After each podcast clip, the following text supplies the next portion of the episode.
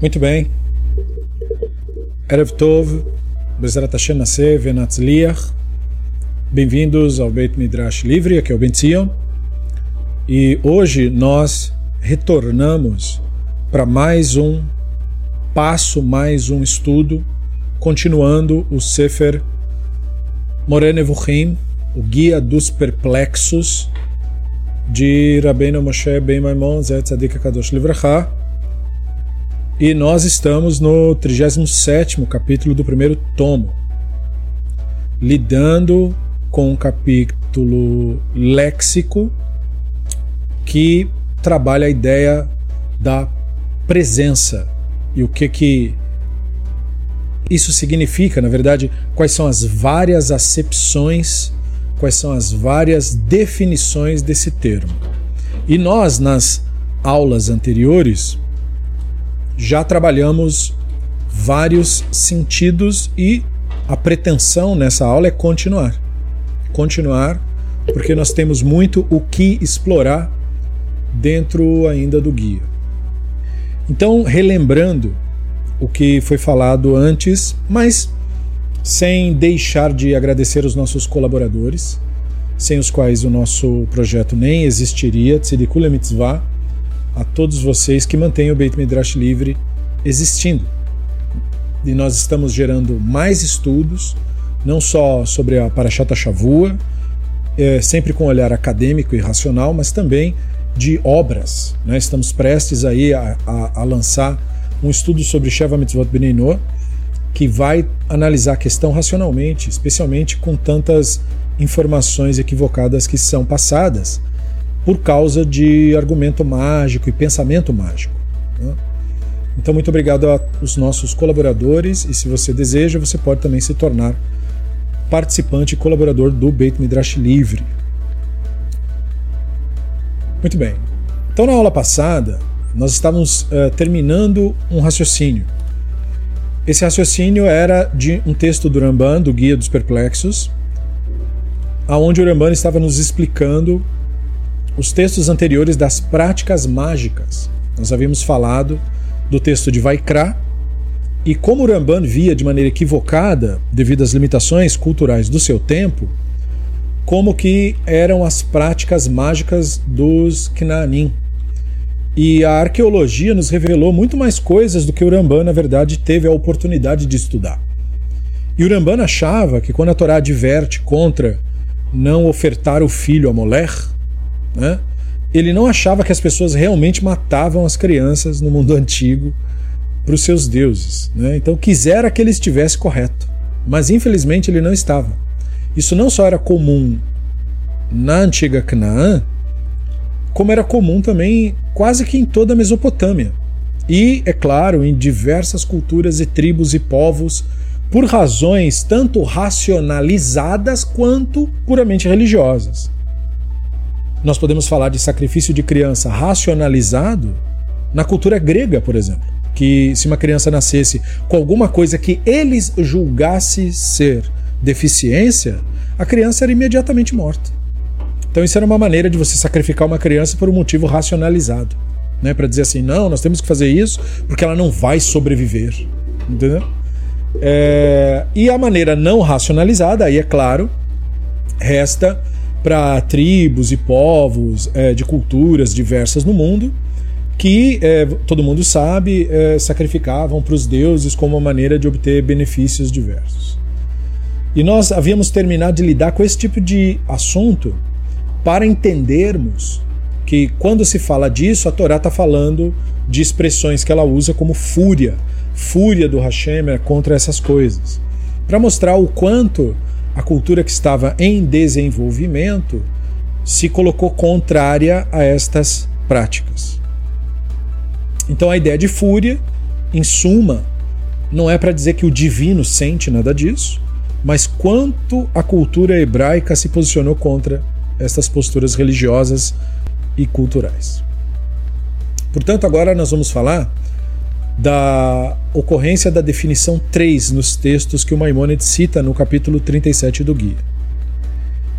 Ele está falando de presença ainda.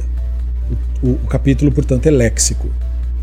E aí ele cita Bereshit 25:18, que diz: Vaishkenu machavilá adshur asher alpinei mitzrayim boacha ashura alpinei chol echad nafal. Eles moraram em Havilá, perto de Shur, que fica perto do Egito, até a Síria. Eles acamparam ao lado de todos os seus parentes. A expressão ao lado de todos os seus parentes ali aparece como alpnei e que, portanto, deve ser lido para entendimento em face ou na face ou sobre a face de todos os seus parentes. Então, o próximo grupo de citações se refere à ideia de presença ou existência de uma pessoa. As primeiras três citações que fizemos trazem os contextos negativos. Este primeiro texto lida com a morte do Ismael, filho de Abraham, que abandonou a tradição segundo a tradição. A nossa tradição, pelo menos. Mesmo o termo usado para seu destino, que no caso é nafal, que quer dizer literalmente cair, o Midrash interpreta de modo pejorativo. Midrash Bereshit Rabbah 62.5 dizendo que Ismael ali simboliza o aspecto corpóreo do ser humano distanciado e inconsciente do divino.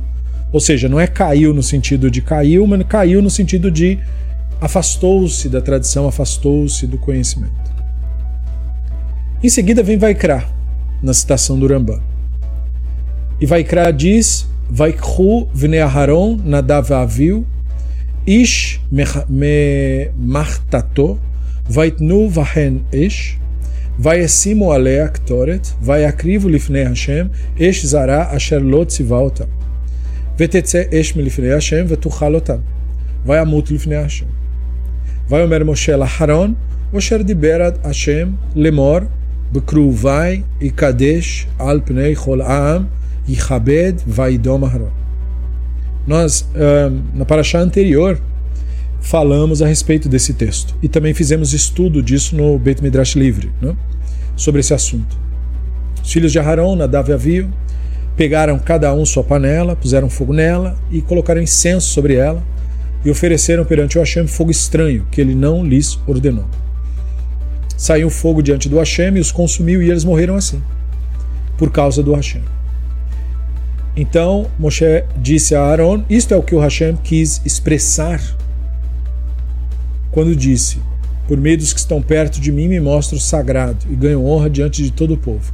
Arão ficou em silêncio.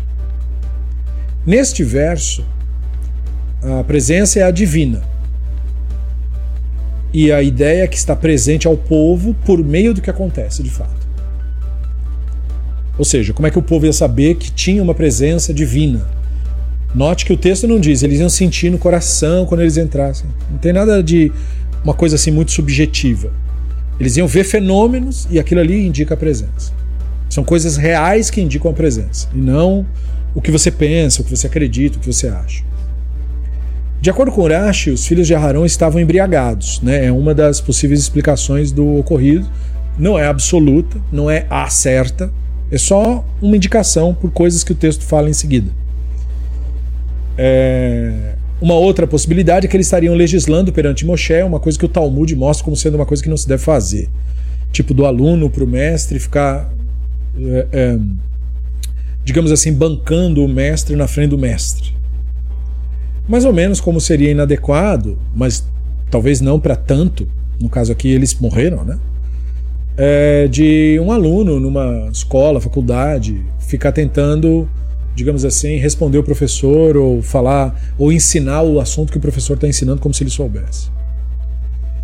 Eles foram responsabilizados, de qualquer maneira, por suas ações, nos conta o Midrash, apesar da elevada posição, no sentido de que, é, dentro desse, dessa visão de judaísmo que a Torá quer trazer nesse texto, não tem esse nepotismo. Não é porque você é filho do grande fulano de tal que você então é melhor que os outros uma coisa completamente contrária ao, por exemplo, o judaísmo atual, que é exatamente o contrário disso. Quanto mais importante é considerado o seu suposto sobrenome europeu, melhor você é em relação a todos os demais. Né? Então, um Friedman é considerado muito mais importante do que um Silva. Né? Por quê? Porque ele é europeu. Né? Então, o judaísmo hoje despreza completamente esse ensinamento aí.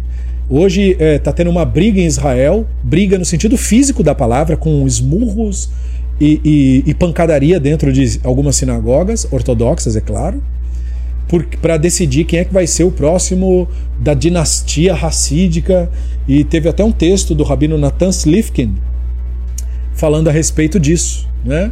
De quão vergonhoso isso é. As pessoas estão brigando porque um acha que é o genro do, do Rebbe que tem que ser o sucessor e o outro acha que é o filho. E é claro, isso não é novidade. Essas brigas por dinastia sempre aconteceram e sempre é, resultam em conflitos físicos. Eu mesmo pude presenciar isso nos meus períodos de yeshiva, é, onde eu tive na, na, na yeshiva Satmer, né? Yetev Lev de Satmar Hasidim, em, na Inglaterra, e na época estava tendo um conflito sobre quem ia suceder o Rebbe Tenterbal, se era o filho ou se era o genro. E eu presenciei conflitos físicos em relação a isso, porradaria mesmo, é, de gente se xingando e se humilhando e dizendo que o sobrenome equivale, o meu sobrenome equivale, você não significa nada. Então isso não é coisa que ninguém me falou, eu presenciei isso. E portanto, é, isso que isso, esse ensino da Torá de que é, não importa quão alto você seja, você não tem esse direito de se achar melhor que os outros e fazer o que você quiser na religião. Isso foi completamente esquecido na prática. Né? Isso existe como ensino, mas não é feito nada disso. Hoje em dia, no judaísmo, o que manda são duas coisas muito básicas: pedigree de família e dinheiro. Se você não tem dinheiro, você precisa ter pedigree de família. Se você tiver muito dinheiro, pode ser que seu sobrenome magicamente se torne um nome judaico. Porque o seu dinheiro transforma o seu nome num nome judaico. Né? Mas se você não tiver o dinheiro, se você tiver os dois, melhor ainda. Né? Se tiver o dinheiro e se tiver o pedigree de família. Porque hoje em dia o judaísmo moderno, ortodoxo, é racista, admitidamente racista. Né? E é também bastante elitista. É, existe uma plutocracia dentro do judaísmo atual. Ou seja, manda quem tem mais poder financeiro ou influência política.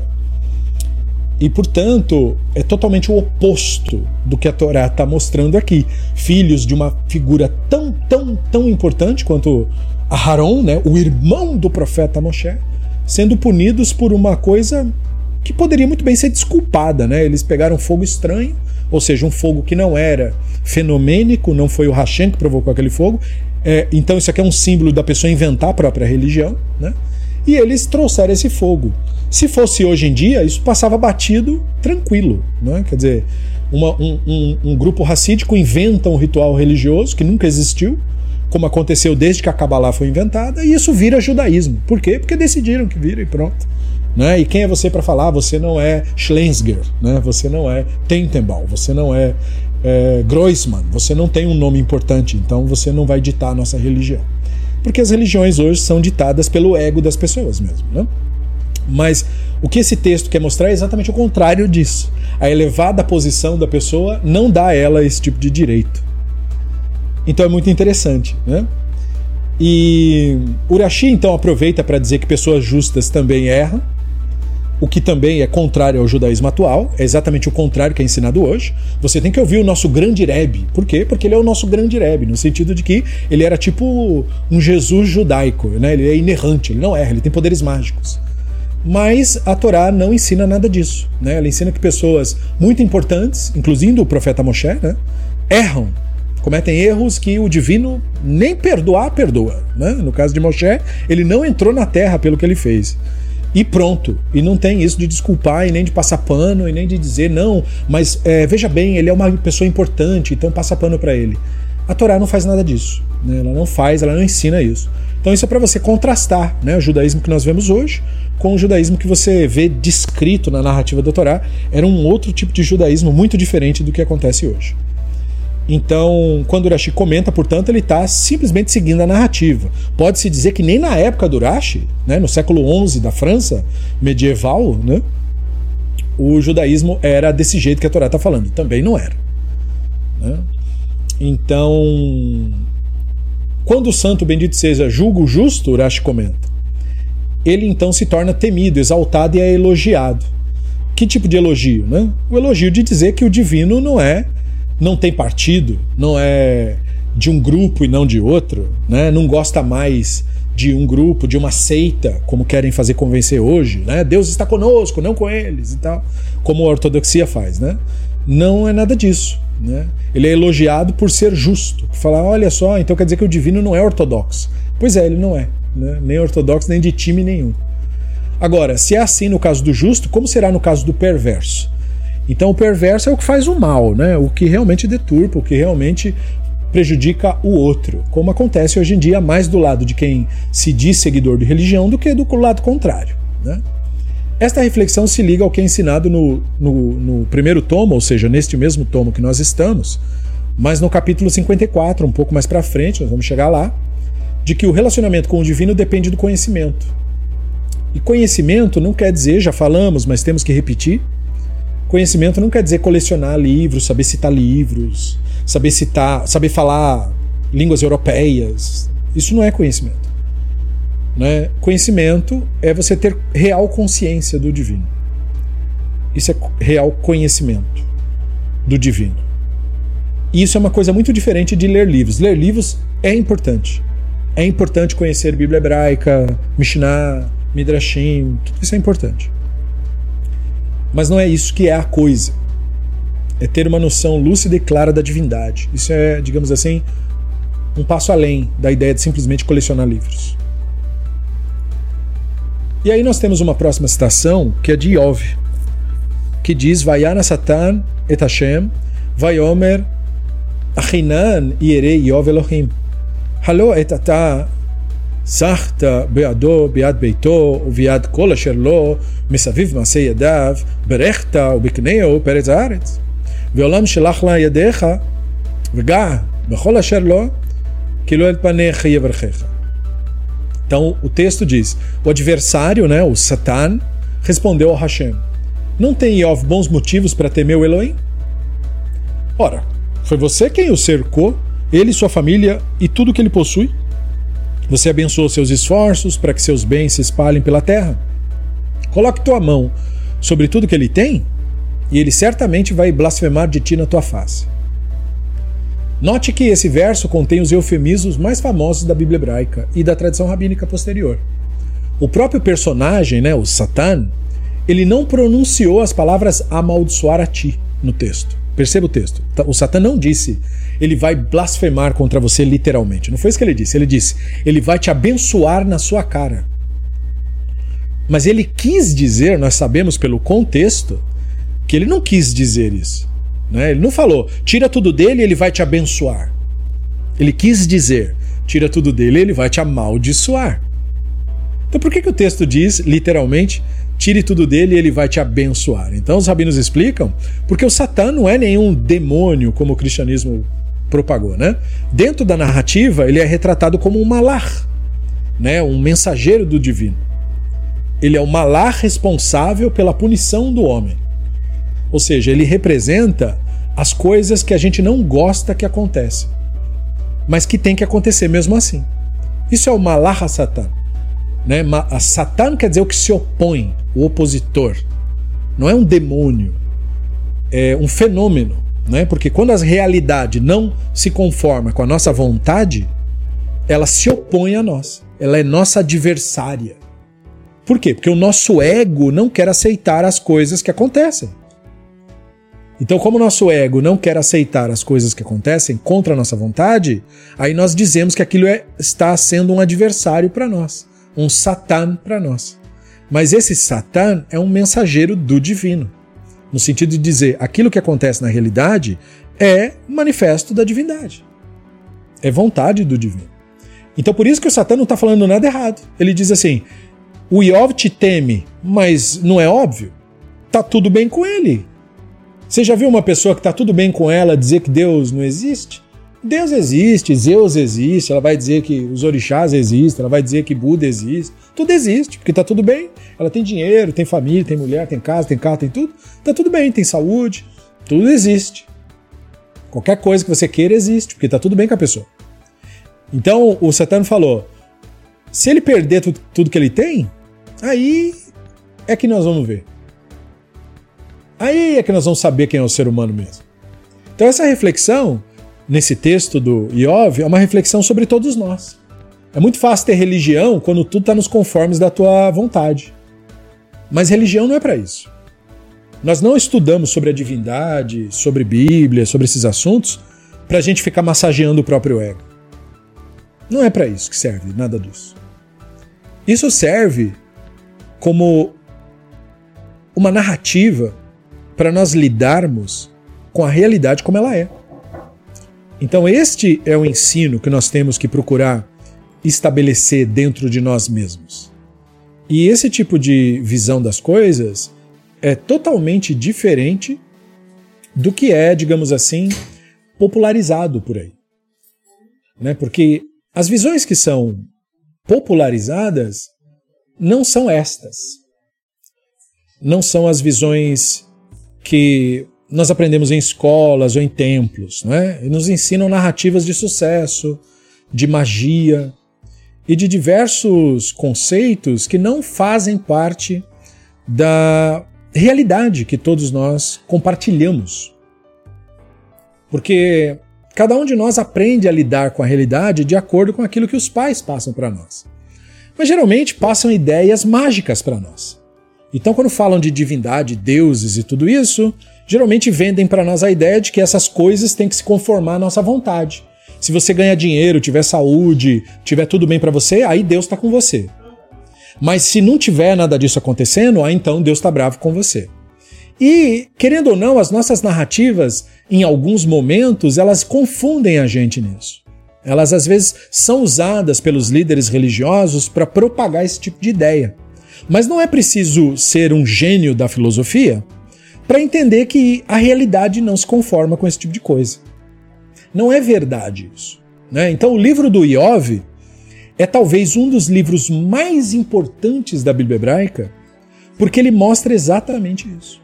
Apesar do Iov ter passado tudo isso que ele passou, não é? ele, ele ficou pobre, os filhos deles morreram, ele perdeu saúde, ele perdeu quase absolutamente tudo que ele tinha, ele só não perdeu a vida, né?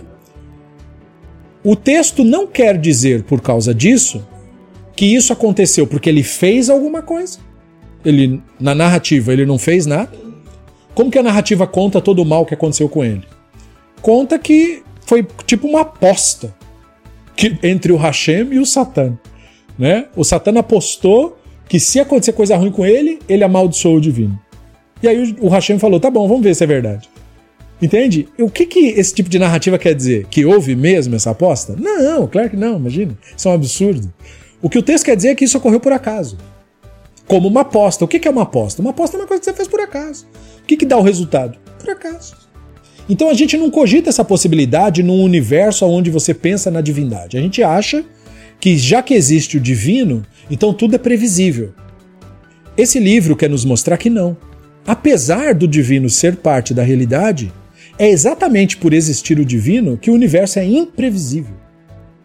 Porque o divino é imprevisível. O divino não é uma força previsível, controlável. Não é. Não é isso. Então o livro mostra o Iov passando tudo que passou totalmente por acaso, por causa de uma aposta. E aí, ele fez alguma coisa errada para passar por tudo isso? O livro não acusa o Iov de nada. Ele não fez nada errado. Na verdade, até a tradição rabínica tenta meio acalmar os ânimos das pessoas que leem esse livro, dizendo assim, porque os, os amigos do Iov falam, mas não é possível que isso aconteceu com você e você não fez nada. Você tem que ter cometido algum pecado, porque essas coisas não podem ter, ficar, acontecer sem explicação. O que, que o livro quer mostrar através dos amigos do Iov? As diferentes teologias que existiam na época e que provavelmente existem até hoje. Tem gente que acha que coisa ruim só acontece se você fizer uma coisa errada. Mas isso não é verdade. Não no mundo que a gente compartilha.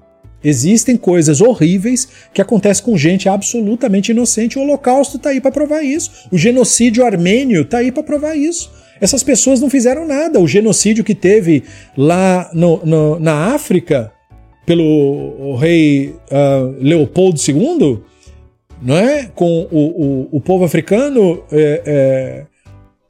aquilo não tem explicação. Aquelas pessoas não fizeram nada de errado. E mesmo assim as atrocidades foram cometidas. As atrocidades cometidas contra os povos indígenas aqui no Brasil, eles não fizeram nada de errado. E mesmo assim, isso aconteceu com eles. Então tudo isso é uma prova e uma evidência de que essa leitura teológica de que o bem acontece com quem faz o bem e o mal com quem faz o mal, isso não faz parte da realidade. Está nas notícias recentemente que uma criança foi assassinada pelos próprios pais. O que ela fez de errado? Nada. E as narrativas fictícias que inventaram para justificar é pior ainda. Que é aquela de que não, ela não fez errado nessa vida, mas fez em outra. Mas não há nenhuma evidência de que existe nenhum outro tipo de vida. Então mentir para justificar uma injustiça é pior ainda. Não melhora a situação, piora ela. Não é? Porque quando uma vida acaba, uma vida acaba. A morte é o fim de aquela vida. Então, levar uma coisa para outras vidas, para supostamente falar que isso é justiça, é uma injustiça maior ainda. Então, o livro do Iov não nos inventa essas coisas. O livro diz que o Iov é inocente e mesmo assim tudo aquilo de ruim aconteceu com ele. Então, a narrativa do Iov é uma narrativa para a gente contrastar a ideia de presença do divino, que de novo nós falamos que representa aquilo que acontece de fato. O Iov teve uma experiência com a presença divina. Mas isso não quer dizer que a vida dele foi um conto de fadas. Então, o livro do Iov é um dos livros mais importantes para o Uramban citar, porque ele é parte do conhecimento que o Uramban chama de ciência divina. Ou seja, o olhar maduro sobre a divindade. É muito importante esse livro porque nós temos uma enorme resistência ao que esse livro ensina. Nós resistimos ao fato de que nós não controlamos a realidade, que a realidade não precisa se conformar com a nossa vontade para nós decidirmos se estamos ou não na presença divina. Não se trata disso. Não se trata de quando agrada o meu ego tem Deus e quando não agrada o meu ego não tem Deus. Não é assim que a, que a vida funciona. Não é desse jeito nós medimos tudo com a régua do nosso umbigo. Se eu vivo, se o bem acontece para mim, então tem Deus. Se o bem não acontece para mim, então não tem Deus. Como se nós fôssemos os únicos seres vivos no planeta. Mas e o resto de todos os milhares de seres vivos que não só existem conosco agora, mas que nos precedem, que existem nesse planeta muito antes do primeiro ser humano pisar nesse planeta? Porque antes de 300 mil anos atrás, não havia nenhum Homo sapiens no mundo. Há um milhão de anos atrás não existia Homo sapiens. Existiam animais que eram ancestrais do Homo sapiens. Mas o Homo sapiens, como nós somos agora, não existia. E um milhão de anos atrás não é nada perto da idade do planeta. O planeta tem 4 bilhões de anos. E o que falar de 80 bilhões de anos atrás, quando os primeiros seres vivos estavam saindo da água? Eles não são importantes? Mas se eles não tivessem existido, eu e você não estávamos aqui. Não tem providência para eles? Mas se não tivesse, eu e você não estávamos aqui. Então nós temos esse olhar míope. Tudo é medido de acordo com o nosso umbigo, tudo é por causa de nós. E é assim que as religiões propagam essa ideia egocêntrica, essa ideia mesquinha, que faz com que o ser humano seja esse animal patético, que não consegue suportar nada que acontece porque ele simplesmente não sabe como viver a vida. Tudo tem que acontecer para ele, por ele, por causa dele. Só que isso não é verdade.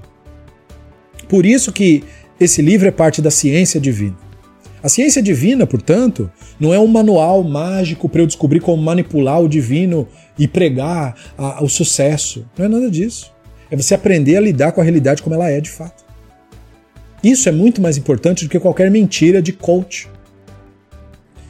Então, Uramban diz: o estranho e maravilhoso livro de Iov lida com o mesmo tema que estamos discutindo. Sua base é ficcional. Porque os rabinos tinham duas opiniões sobre o livro de Iov. Se uma opinião é que talvez fosse um personagem que existiu na época de Moshe ou na época de Abraão, ninguém sabe. E a outra é que era só um personagem inventado. E Uramban é, ficou na opinião de que era um personagem inventado. Eu também acho isso, não há nenhum motivo de pensar que o Iov existiu e isso nem é importante na verdade. Porque a história é riquíssima e fascinante. Mas nada do que está retratado no livro precisa ser verdade para o livro ter valor. E muito menos a parte que fala do Malach Satan. Quando o livro vem com a história de Malach Satan e tudo isso, Malach conversando com Hashem, isso é um óbvio midrash. E o livro começa assim. Então o livro é midrástico. Porque ele começa com uma narrativa fictícia. O divino, como se fosse num tribunal, falando com pessoas e respondendo. Isso é uma visão, uma imaginação. Isso não acontece de fato, porque o divino não é um ser físico. Isso deveria ser óbvio para todo mundo que lê o livro, mas infelizmente nós vivemos numa sociedade religiosa que pensa o divino como se fosse um ser humano. Então, toda vez que nós falamos desses assuntos, nós temos que lembrar coisas que nossos colegas de estudo no Beit Midrash já sabem, mas é sempre importante enfatizar, principalmente porque tem sempre gente nova chegando. É, Malachim, né, que são popularmente traduzidos como anjos, não são coisas que existem de verdade. Tipo, pessoas que usam saia e tocam harpa e voam por aí. Isso não existe. Nunca existiu e nem nunca vai existir, porque não é isso. Não existe isso. Malar é uma maneira da escritura de ilustrar manifestações do divino, que tem que ver com nossas percepções da natureza e, portanto, malachim podem ser indicados como fenômenos da natureza, vento, fogo e essas coisas, e também fenômenos da psique humana, quando como quando um profeta tem visões e dentro da mente dele se forma uma imagem de uma pessoa e tal. É uma ilustração mental da imaginação do profeta, não algo que de fato exista. O nome dessas coisas na escritura é coletivamente malachim, mensageiros, ou seja, meios pelos quais a realidade e a experiência que nós temos dela nos comunica alguma coisa. Mas não indica pessoas que existam, como o misticismo quer fazer crer, que tem que abrir porta para eles entrar dentro da sua casa. Isso não existe. Não existem fantasmas, nem espíritos, nem anjos, nem demônios. Nós vivemos no mundo real. Isso é o que o divino criou. O resto é linguagem das escrituras para nos ilustrar maneiras que a mente humana interage com o mundo real. São narrativas. O ser humano aborda a realidade através de narrativas que ele inventa. E aí, a nossa tradição basicamente é o resumo de narrativas que foram passadas tradicionalmente, leituras da realidade foram passadas tradicionalmente por pessoas que tiveram esse contato com a ciência divina, com esse conhecimento de uma, da realidade de uma maneira mais profunda. Mas essa maneira profunda não é fictícia. Fictícia é narrativa, como o livro do Iov. Mas ele aponta para algo real, que é essa necessidade, por exemplo, como do Iov, de lidar com os fatos como eles são. E não ficar criando uma falsa associação de bem e mal em relação ao meu umbigo e, e ligar isso ao divino. Né? Não, Iov se recusava, por exemplo, a atribuir ao que ele experimentava qualquer tipo de bem. Mas nem por isso ele disse: Ah, não tem, Elohim não existe porque esse mal me aconteceu. Não. Ele respondeu para a mulher dele exatamente isso. Nós recebemos o bem do Elohim, nós não vamos receber o mal? Quer dizer, você ficou louca? Você vive em que mundo? Você vive num mundo de conto de fadas, onde só acontecem as coisas boas e a gente anda em ruas de marshmallow? O que, que é isso? Você não vive no mesmo mundo que eu, não? Onde as pessoas ficam doentes e morrem? Então, como assim nossos filhos não poderiam sofrer um acidente e morrer? As pessoas morrem. É lamentável, eu vou chorar por isso? Claro que eu vou. Mas isso não vai acontecer, não? Porque tem uma força que protege? O que, que é isso? Tá maluco? Nós vivemos numa realidade que nós não controlamos totalmente. Então, acidentes acontecem, coisas podem acontecer. Não é com isso que eu vou usar como base de argumento para dizer tem Elohim, não tem Elohim. Peraí. Elohim determina a realidade como ela é. E não é porque essa realidade não me agrada nesse momento que agora eu vou chutar o pau da barraca e achar que nada existe. Espera um pouco. Eu tenho que manter minha sanidade. Eu tenho que ser capaz de suportar as situações que estão passando, que está acontecendo no mundo. Eu não posso mentir sobre as minhas percepções, nem sobre os meus sentimentos. Então, é claro, Iov não disse que estava feliz pelo que aconteceu, pelo contrário, falou: Maldito seja o dia que eu nasci, que desgraça que me aconteceu, eu não estou feliz com isso, não. Mas isso não quer dizer, isso não leva a concluir, ah, então não tem Elohim. Ué, mas a realidade não é estabelecida pelo Elohim, não, foi, não é isso que a gente estabeleceu? Então, a realidade também tem esse lado ruim. Eu vou fazer o quê? Primeiro passo que a gente tem que entender na ciência divina para lidar com a vida é aceitá-la completamente. Entender como a realidade funciona e aceitar esse fato e trabalhar a partir disso para melhorar a nossa vida, para melhorar a vida das pessoas à nossa volta. Antes de mais nada, parar de mentir para nós mesmos e para os outros. Aceitar as realidades como elas são. Porque é só assim que você pode melhorar alguma coisa. Primeiro você precisa entender o que está realmente acontecendo. E para isso você não pode ficar viajando, você tem que olhar para os fatos. Como Iov tentou fazer. Então ele é um exemplo para nós por isso. Por isso que o Rambam diz, a base do livro é ficcional, mas o livro é a coisa mais importante que tem. Concebido pelo propósito de explicar as diferentes opiniões nutridas pelas pessoas sobre a providência. Então vamos lembrar que todas as opiniões que os amigos do Iov defendem são as opiniões que hoje as religiões defendem. E o livro diz que todas as opiniões estão erradas. Note muito bem isso. Os amigos do Iov, um defendia que a gente sofre por causa dos nossos pecados, o outro defendia que a gente sofre porque o divino pode decidir punir, porque ele é autoritário. Então, assim, nós temos que nos submeter como escravos ao grande Senhor, porque de vez em quando ele acorda de mau humor e pode nos punir. O outro dizia que nós temos que procurar falhas em nós, nós temos que nos culpar, porque se a gente se humilhar e se flagelar, pode ser que o divino fique com pena.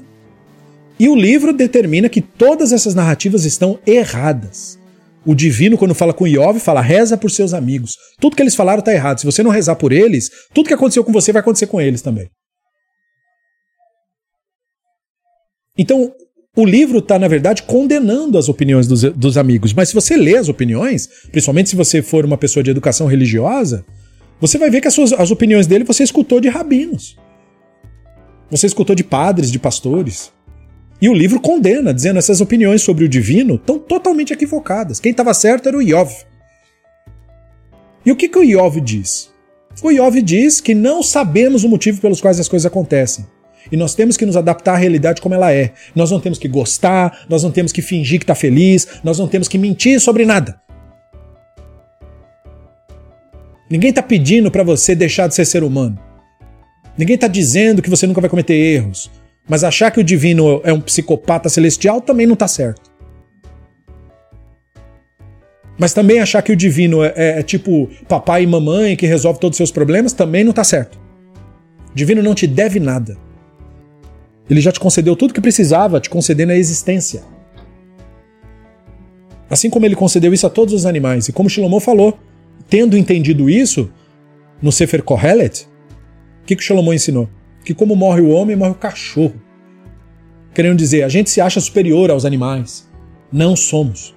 Nós somos iguais a eles. Nós somos também animais desse planeta. E nós devíamos olhar para isso com frequência, com clareza Parar de ser folgado, parar de achar que ah, tem que acontecer comigo, porque senão não tem Deus. Para com isso. Amadurece. Senão você não vai conseguir lidar com nada. Senão de repente acontece alguma coisa e aí você se desespera, porque você não sabe lidar com a realidade como ela é. Nem tudo dá certo, nem todos os planos funcionam. Mas isso não afeta o divino. O divino, portanto, é um olhar que nós temos sobre a realidade para saber lidar com ela como ela é de verdade. Com esse olhar, nós podemos sobreviver a tudo, como Iov foi capaz de sobreviver a tudo que ele passou. Porque no final das contas foi isso que aconteceu. Ele sobreviveu.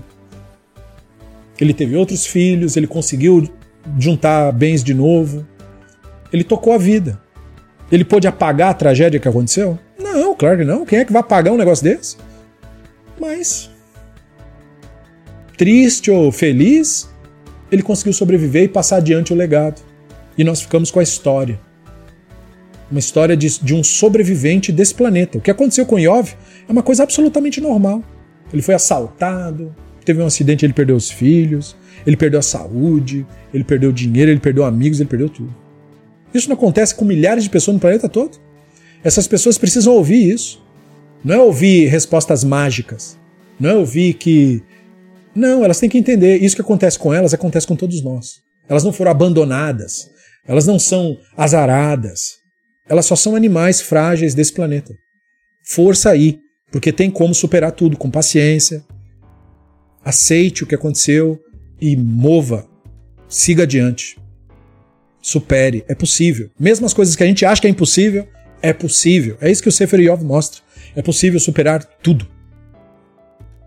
Então, olhar sobre o divino, a ciência divina, não é massagem no ego de ninguém. A ciência divina é você aprender a encarar a realidade como ela é. Isso vai possibilitar você sobreviver a tudo. Com orgulho, sabe? Com o pé no chão. Um ser humano capaz, que não vai ficar nem melancólico e nem bobo alegre. Entende? Você não vai ser uma pessoa nem esperançosa demais, mas nem desesperançosa. Uma pessoa simplesmente realista, não pessimista. Uma pessoa que observa os fatos e que não julga tudo, separando as coisas como bem e mal. Não. O que acontece é como acontece. Pode ser agradável, pode ser desagradável. Nada disso é régua para você saber se Deus está com você ou não está com você, porque Deus não tem que estar tá com você. Deus é um manifesto da realidade. Não tem que ver com você, com seu ego, com o que você acha. Tem que ver com o mundo real. Então, se Deus tem a ver com o mundo real, não importa se você está contentinho ou tristinho. Não é isso que mede. Não é isso que define. Isso é uma visão madura das coisas. E aí a gente aprende a superar, porque não há problema que não seja superável, por mais triste que ele possa ser. E aí, Urambá nos dá mais uma citação, famosa também, Shemot 33:11.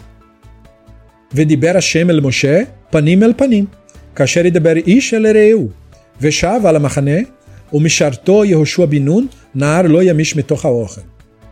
Moshe falava, Hashem falava com Moshe face a face, como um homem fala ao seu amigo.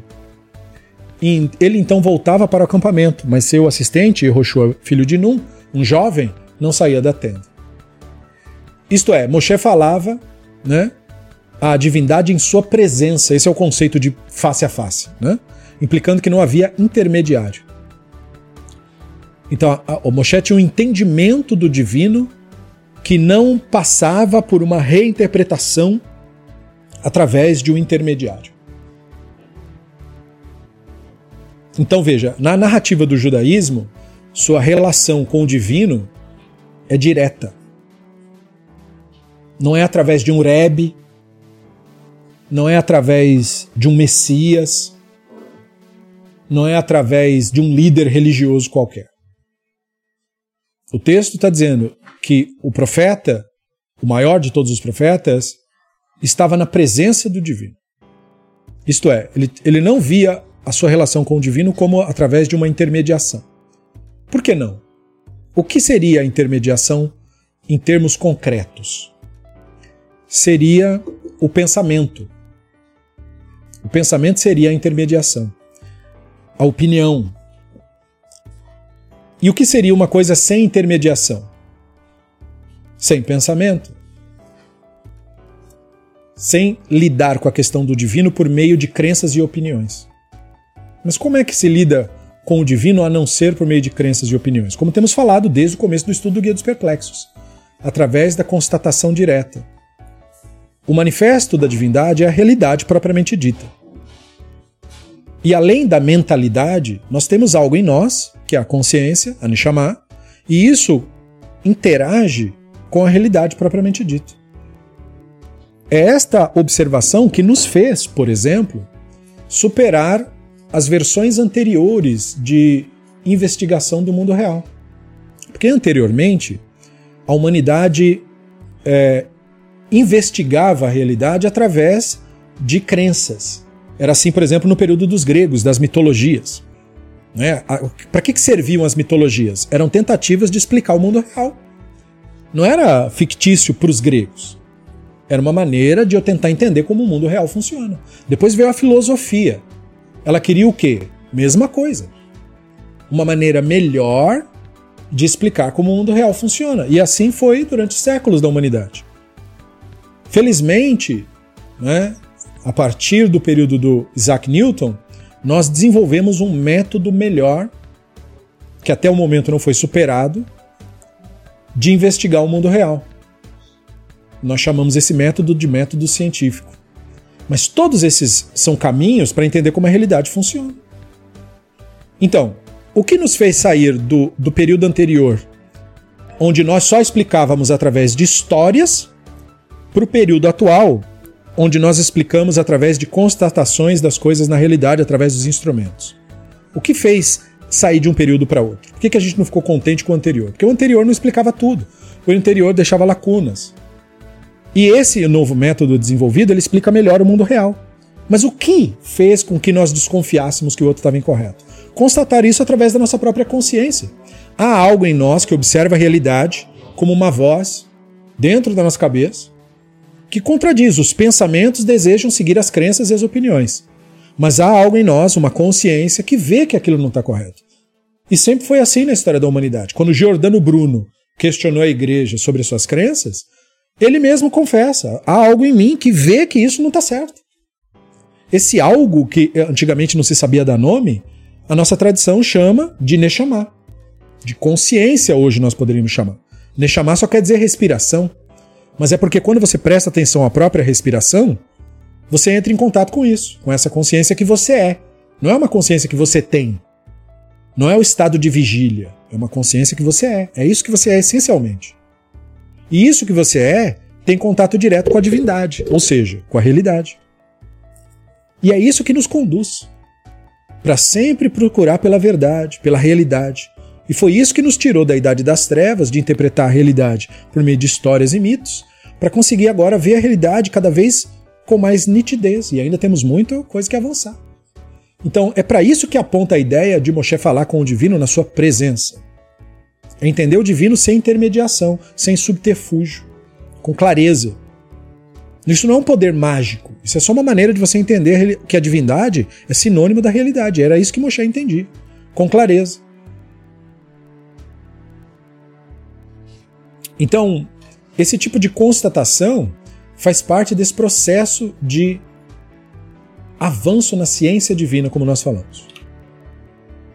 E aí nós temos o texto de Melachim Bet, que diz: Ashelach Amatzia Melachim al Yoash ben Yoachaz ben Yehu Melech Israel lemor Lache Nitre Panim. Então Amatzia enviou emissários ao rei Yoash, filho de Yoachaz, filho de Yehu de Israel, com a seguinte mensagem: Venha, vamos nos encontrar. Na verdade, ele falou Lecha Nitrea Panim, né? vamos encontrar os rostos. Então vamos nos encontrar, né? na tradução popular ou no entendimento que se teria disso. Baruch atah Adonai, melech haolam.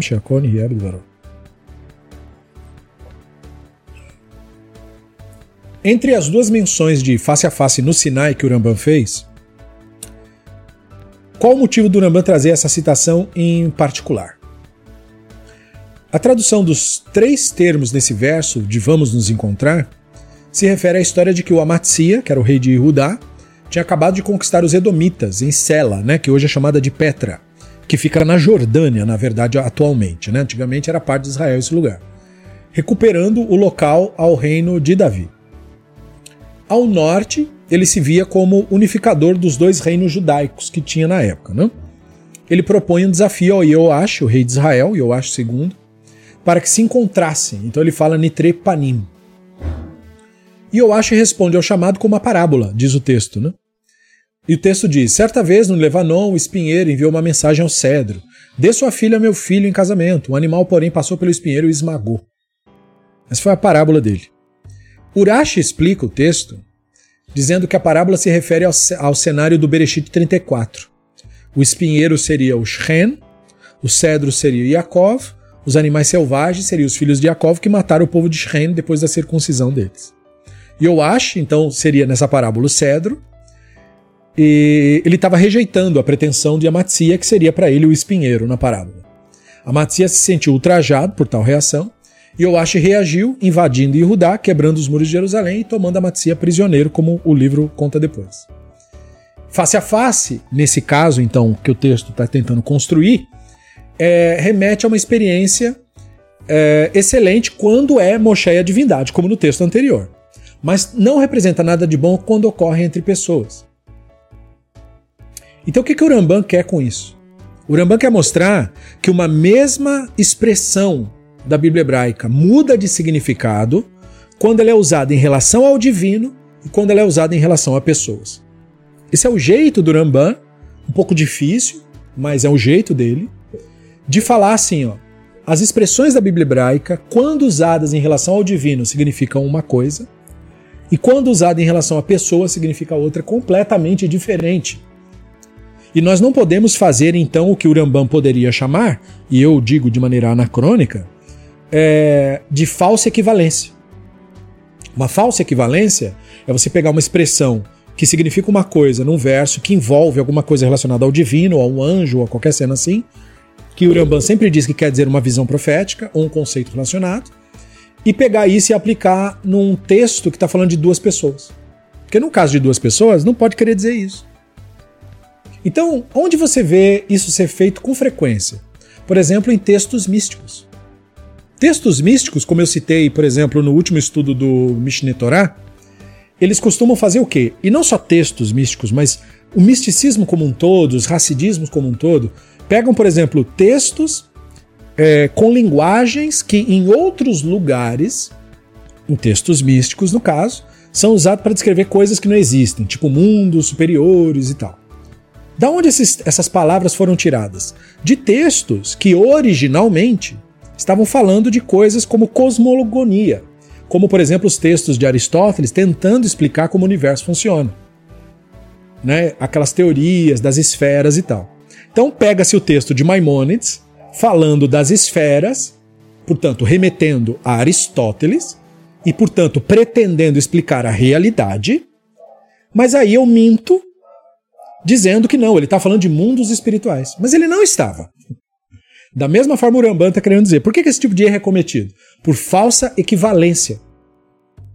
Eu estou fazendo, pegando o termo e dando para ele um sentido que ele não tem. Então, da mesma forma aqui, panim, quando se refere a duas pessoas é um sentido mais negativo, mas quando se refere ao divino, quer dizer outra coisa completamente diferente. Então, todo verbo e substantivo que a Bíblia hebraica usar e que tiver envolvendo a divindade, malachim ou visão profética, o sentido será diferente do que eu aplico quando se trata de duas pessoas. Então, para isso que o Rambam nos interrompe, para falar de um texto como esse, que dentro do, da busca por significado do que Panim quer dizer, o texto parece que não ajuda, mas ele ajuda.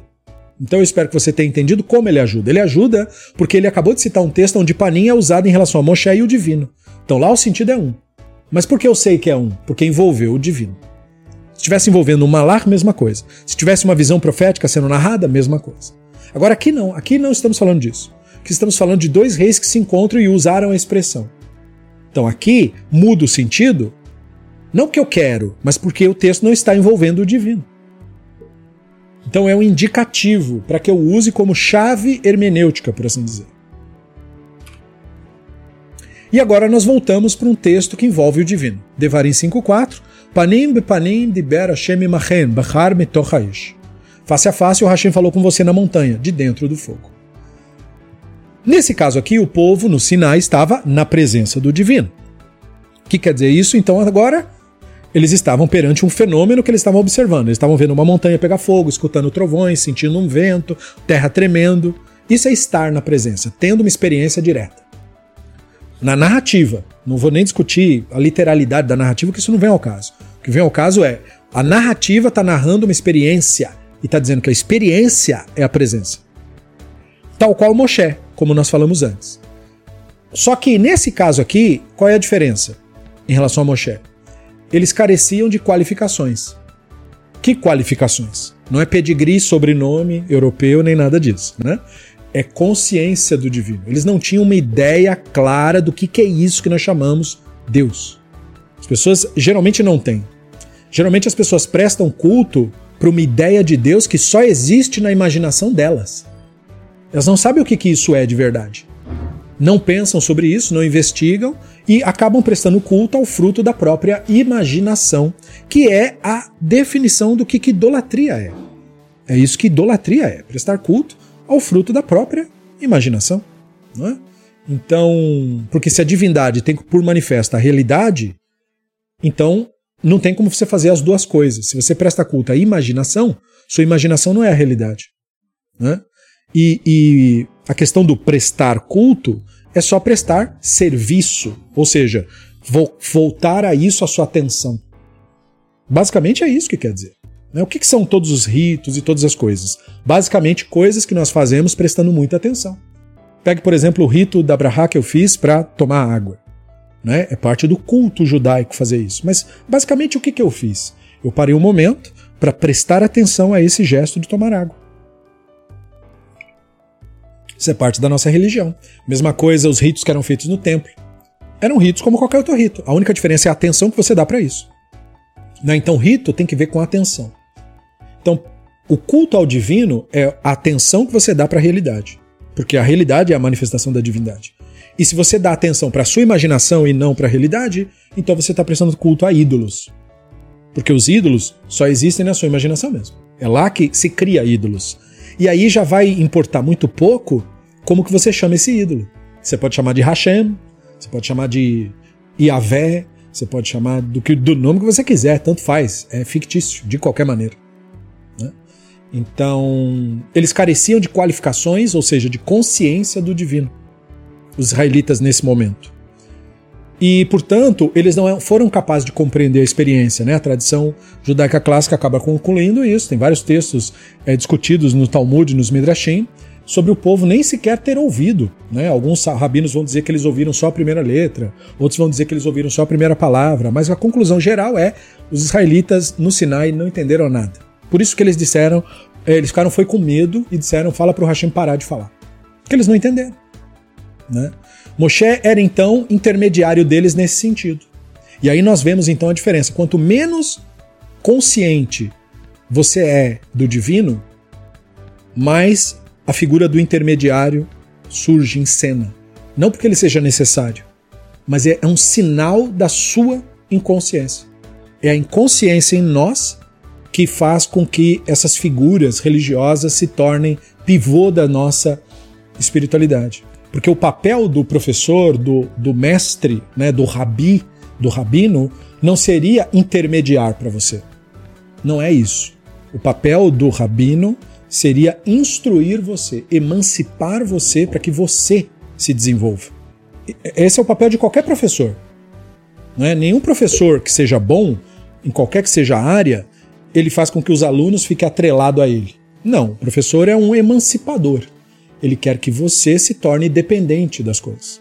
Ele quer que você se torne capaz por você mesmo de desenvolver seu conhecimento. É como um professor que te ensina idioma. Qual é o objetivo? Que você fale, né? Não que ele fale para você, mas você fale. Qual é o objetivo do professor de matemática? Que você aprenda né, o cálculo, ou, ou aritmética, ou geometria, ou o que for. Não é? Que você faça, você sozinho. E assim por diante, professor de arte, que você produza arte. Né? Então, da mesma forma, o rabino não é uma pessoa que você repita o que ele diz. Acredite no que ele acredita. Faça o que ele faz. Não, é você desenvolva o seu próprio caminho, a sua própria espiritualidade. Entende? Mas hoje em dia a religião não faz isso. Ela quer que as pessoas sejam engessadas e repitam o que está sendo ditado para elas. E isso é um problema muito grande, porque você não consegue emancipar uma pessoa sem ensinar ela a pensar, para ela produzir coisas novas, pensamentos novos. Você não consegue, porque é, esse é o problema, né? O, o, o pensamento religioso ele engessa você porque ele só ensina você a repetir coisas que as pessoas falaram é, sobre falácia de autoridade e outras coisas. Então, as pessoas viam Moshe desse modo, porque elas não tinham qualificações. O que quero dizer, elas não tinham consciência da coisa. Então, o objetivo da ciência divina não é doutrinar. Doutrinar é fazer você repetir o que o outro diz. O objetivo da, da ciência divina é educar, ou seja, que você se torne um intelectual por você mesmo. Que você desenvolva o seu novo caminho, uma nova narrativa, uma nova espiritualidade através de você, deve surgir um novo judaísmo que nunca existiu antes. Por que, é preciso isso? Porque você nunca existiu antes. Nunca existiu você. Então o judaísmo que você viver, ele tem que ser único, ele não pode ser uma repetição do, do que eu vivo. Porque eu não sou você. É um novo judaísmo que tem que existir. Nós temos parâmetros em comum, o nosso contato tradicional, mas não é idêntico. Não é exatamente a mesma coisa. Né? Então é necessário isso, para isso que serve a consciência do divino. E isso, portanto, é, remete a esta definição que nós fizemos até o momento. E é claro, nós temos mais definições pela frente. Mas é, a cada aula nós investigamos temas profundos e nós temos um tempo para colocar como limite. Então nós vamos parar por aqui para avançar numa próxima aula, mais um passo aqui no capítulo 37, sobre essas definições que o Ramban nos proporciona. Muito obrigado a quem acompanhou até aqui. E eu peço a quem não se inscreveu no nosso canal do YouTube que o faça. Quem não participa ainda do, do, do Beit Midrash Livre lá no Facebook, que o faça. Tem texto novo lá sobre a Paraxá da semana. Perguntas é, e questionamentos, é melhor usar o nosso grupo do Telegram. eu estou mais ativo lá naquele espaço, reflexões relacionadas ao que nós falamos aqui, ou outros estudos também. E novamente agradecer aos nossos colaboradores, porque sem essas pessoas, essa produção, tradução e, e, e geração de conteúdo não seria nem possível. Então, Tsirikula Mitzvah a cada um dos que é, tornam possível o Beit Midrash livre. Nós nos vemos numa próxima aula, Bezrat Hashem Barar, e aguardamos a vossa posterior participação. Até lá.